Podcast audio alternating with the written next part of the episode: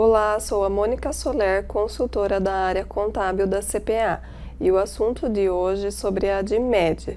A Declaração de Serviços Médicos e de Saúde, DIMED, foi instituída pela Instrução Normativa número 985 de 2009 e deve ser apresentada por pessoas jurídicas ou pessoas físicas equiparadas a pessoas jurídicas nos termos da legislação do imposto de renda, desde que seja prestadora de serviços médicos e de saúde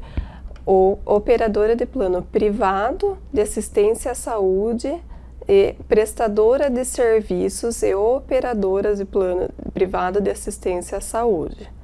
É válido destacar que os serviços médicos e de saúde que trata a ADMED são os serviços prestados por psicólogos, fisioterapeutas, terapeutas ocupacionais, fonoaudiólogos, dentistas, hospitais, laboratórios, serviços radiológicos, serviços de próteses ortopédicas e próteses dentárias, clínicas médicas de qualquer especialidade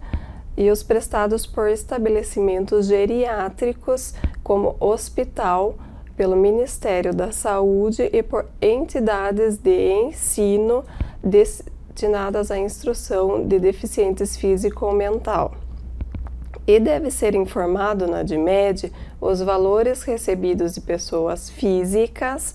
em decorrência de pagamento pela prestação de serviço médico e de saúde e plano privado de assistência à saúde no caso dos valores recebidos de pessoa física em decorrência da prestação de serviço médico à saúde, devem ser informados o nome e o número da inscrição da pessoa física CPF responsável pelo pagamento e o nome completo e o número da inscrição no cadastro da pessoa física do CPF do beneficiário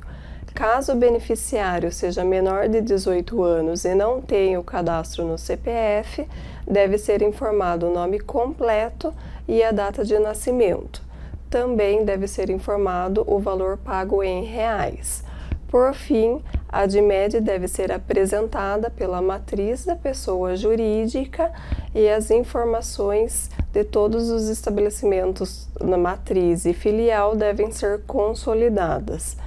até, deve ser entregue até o último dia útil do mês de fevereiro do ano subsequente àquele a que se refira as informações. Por hoje é só. Obrigada a todos e até a próxima.